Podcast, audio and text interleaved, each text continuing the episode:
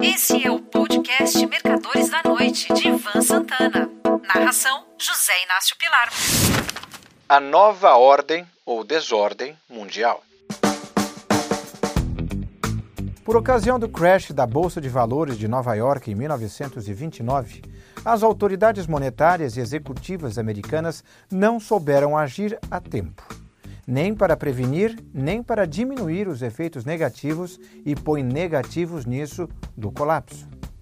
Bem antes da terça-feira, 29 de outubro daquele ano, que ficou conhecida como Black Tuesday, o mercado de ações já dava sinais visíveis de esgotamento, de bolha de um movimento especulativo irresponsável e fadado à tragédia. Naquela época, ainda não existia a SEC, Security and Exchange Commission, equivalente à nossa CVM, mas já havia o Federal Reserve Bank e a Secretaria do Tesouro. O então chairman do Fed, Roy Archibald Young, de 47 anos de idade, nada fez para coibir os IPOs irresponsáveis que pipocavam em Wall Street a cada dia. Refiro-me a empresas que não valiam absolutamente nada nem produziam coisa alguma, mas que tinham suas ações lançadas em bolsa. O secretário do Tesouro era o banqueiro Andrew William Mellon, de 74 anos, cujo interesse maior, embora ocupasse um cargo tão importante para o país, eram os negócios de sua família, representados principalmente pelo Mellon Bank.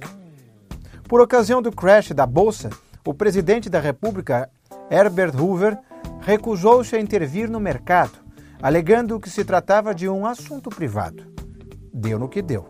Só após a posse de Franklin Delano Roosevelt, em 1933, é que a Casa Branca começou a interferir fortemente na economia, com o lançamento do New Deal, um Bolsa Família muito mais bem concebido, já que exigia contrapartida dos beneficiados.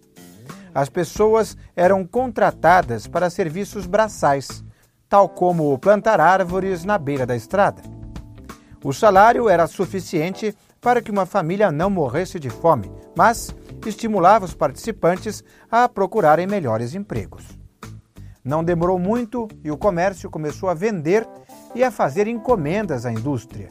Foi a mistura de genialidade com simplicidade que salvou o país. Embora a Grande Depressão dos anos 30 durasse até os primórdios da Segunda Guerra Mundial. Passaram-se três décadas até que a New York Stock Exchange sofresse um novo crash. Crash este que testemunhei já operando no mercado. Isso aconteceu na Black Monday. Eles adoram Black para batizar as tragédias.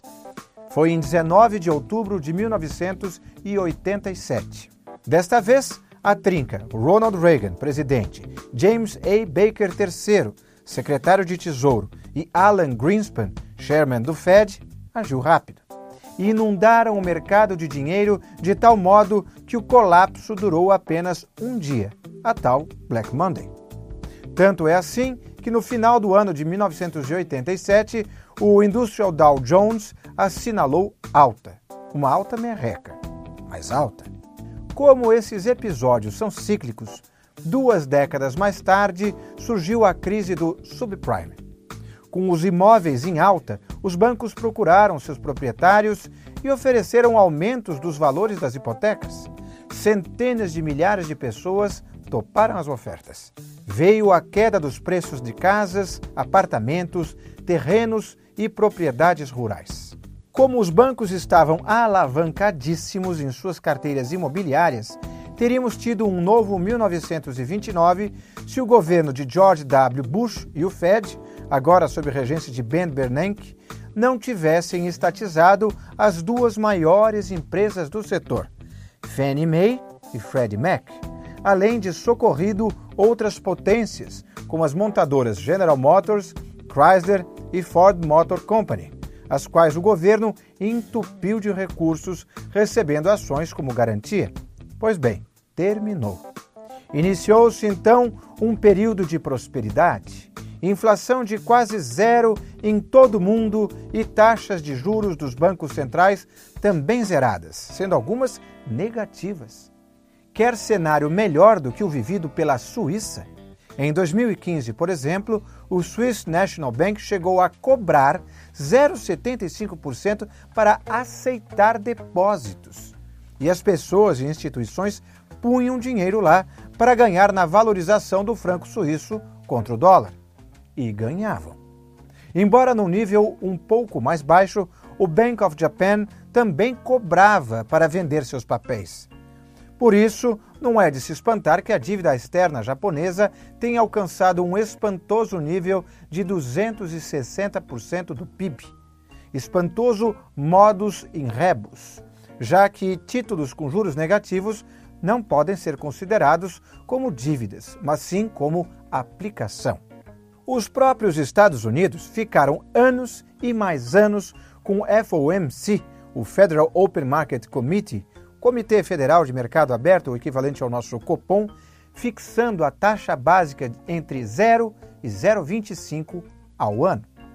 Veio então a Covid. Surgida no final de 2019 e início de 2020 na cidade de Wuhan, província de Hubei, na China, e tornando-se uma pandemia que abrangeu todo o planeta. Com o fechamento de estabelecimentos de comércio, plantas industriais, restaurantes, shopping centers, as autoridades mundiais temeram, em primeiro lugar, uma nova e talvez até mais forte Grande Depressão. Aí foi um tal de distribuir dinheiro à torta e à direito. Isso desequilibrou o modelo que convivia com inflação e juros baixos e crescimento econômico alto. Agora, as autoridades mundiais estão agindo pelo método de tentativa, erro e acerto acerto e erro. Vai quebrar um banco? Deixa quebrar, mas que se pague aos depositantes. Está tudo desequilibrado. As companhias aéreas estão voando lotadas. Os fabricantes de avião não têm como atender as encomendas.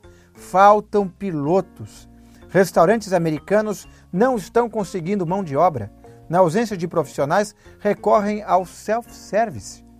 Por outro lado, certos setores de atividades estão quase falidos, tal como acontece com os varejistas brasileiros, tendo como exemplo mais marcante o rombo nas contas da Americanas.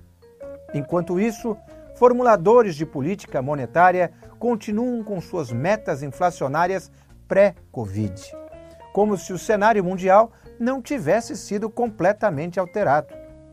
Por algum tempo, e essa é a minha opinião, a inflação deve ser relegada a um segundo plano, até que os empregos e o crescimento econômico sejam restabelecidos.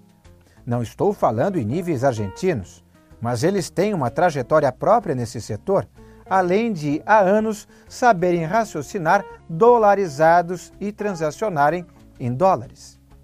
Quem poderia imaginar que a inflação na Grã-Bretanha alcançaria dois dígitos e o da Alemanha, quase isso. Ambas mais altas que a brasileira. Vou repetir: os níveis de inflação na Grã-Bretanha e na Alemanha estão maiores do que no Brasil. Só esses dois exemplos são suficientes para mostrar que a ordem mundial foi alterada e é preciso dar um tempo para que se possa entender completamente o fenômeno antes da descoberta de soluções.